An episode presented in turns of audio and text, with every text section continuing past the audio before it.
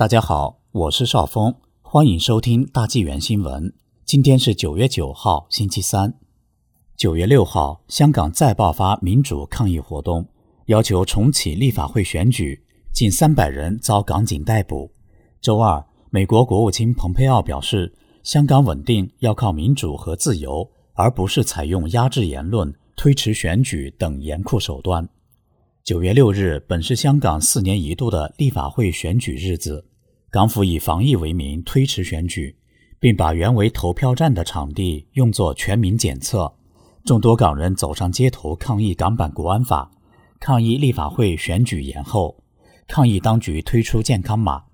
香港出动大批警员驱赶和盘查抓捕过往民众，当天抓捕了至少二百八十九人。一名十二岁女孩因受惊吓逃跑，却被警察粗暴地扑倒在地抓捕。港府和港警面临国际谴责。美国国务卿蓬佩奥周二发推批评港府所为严酷。他写道：“民主、尊重基本自由以及政府对人民负责，是确保香港稳定的最佳途径，而不是严厉限制言论自由、推迟选举和限制行动等严酷行为。”美国国会众议员弗兰克·帕隆周二也发推说。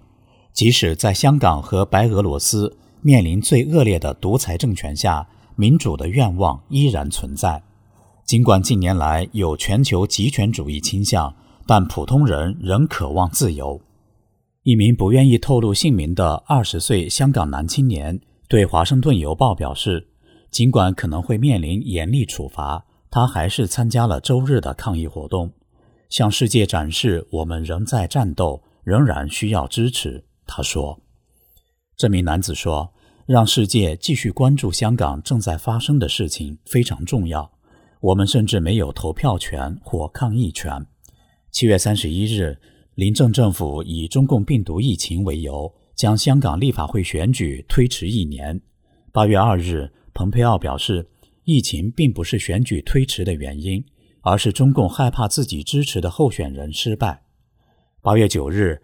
五眼联盟发表联合声明，要求香港尽快举行选举。声明说：“我们澳洲、加拿大、新西兰和英国的外交部长以及美国国务卿对香港政府不公正的取消候选人资格以及不适当的推迟立法会选举感到严重关切。这些举动破坏了民主进程，而民主进程对于香港的稳定与繁荣至关重要。”